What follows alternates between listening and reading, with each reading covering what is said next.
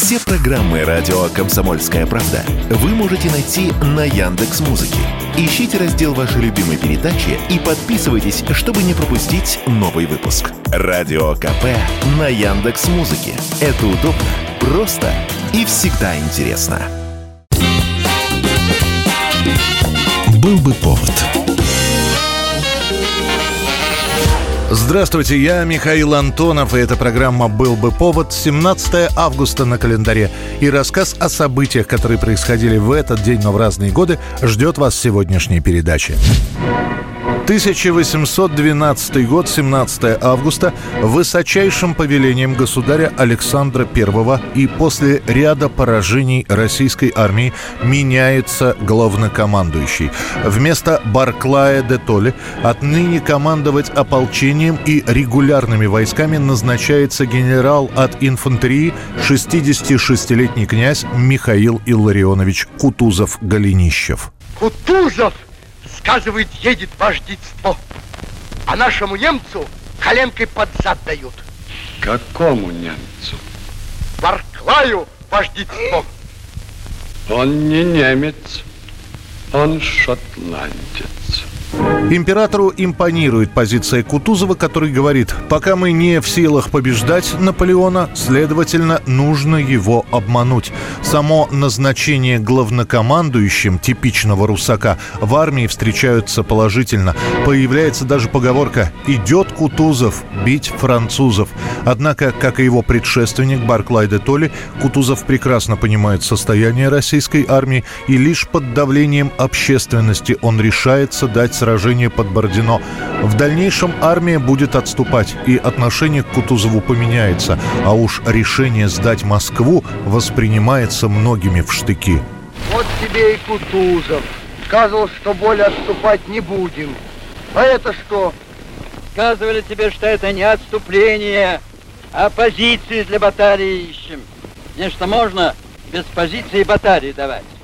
Лишь впоследствии история покажет, что выматывающая тактика отступления, а после изоляция французов в Москве принесут победу российской армии, а Кутузов войдет в историю как величайший стратег наполеоновских войн. 1928 год, 17 августа, из маленького стадиона, который 4 года назад был сооружен спортивными энтузиастами, в 1928 году вырастает полноценная спортивная арена. Она получает название «Стадион Динамо».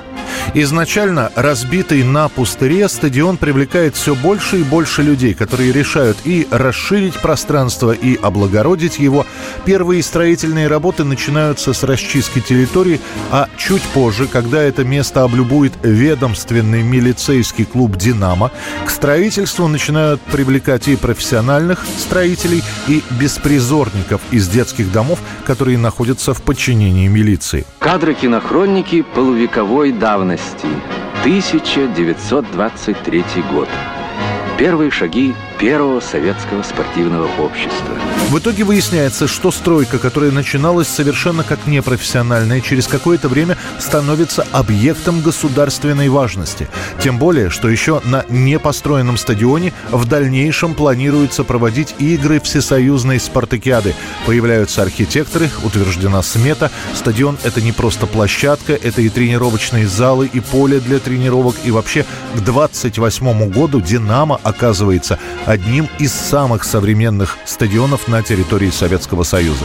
Стадион «Динамо» официально откроется матчем футбольного турнира «Спартакиады», в котором встречаются сборные Белорусской ССР и рабочих клубов Швейцарии. Чтобы попасть в Петровский парк на стадион «Динамо», ехали сначала в Сокольники, на Преображенскую площадь.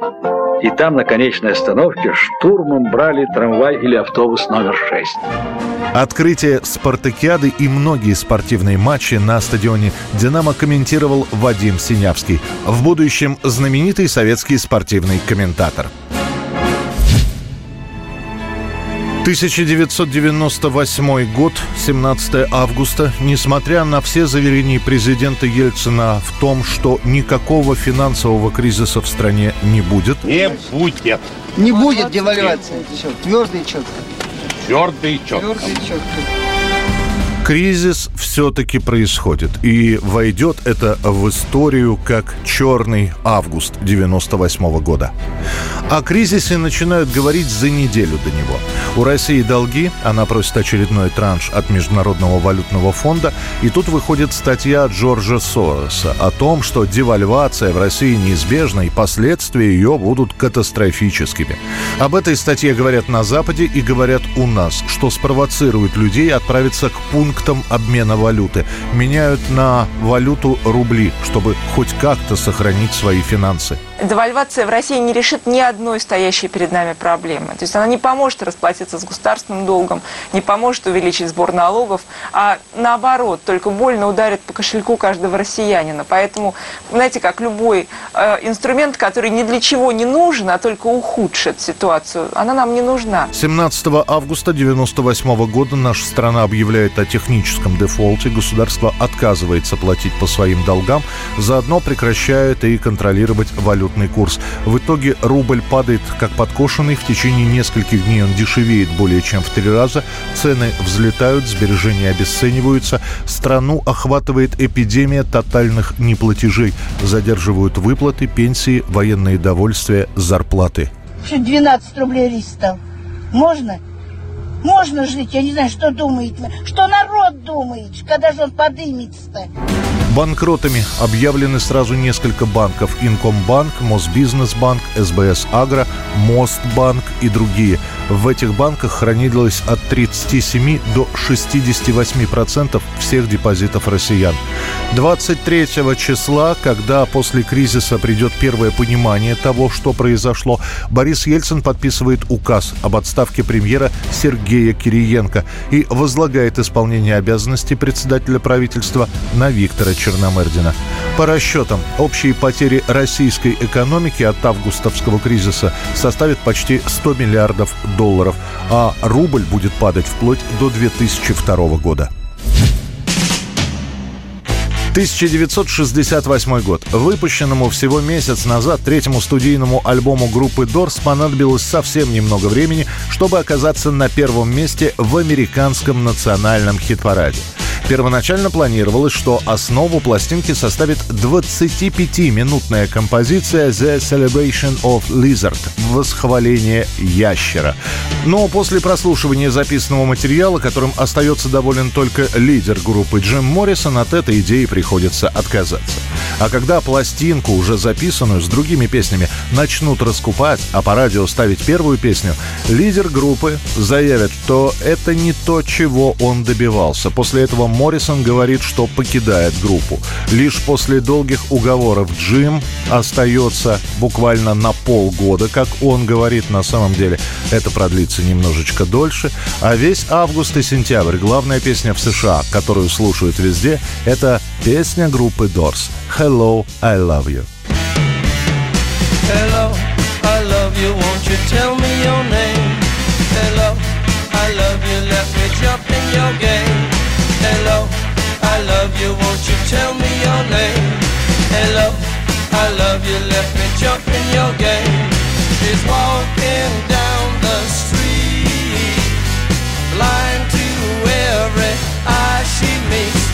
you think you'll be the guy to make the queen of the angels sigh? Hello, I love you,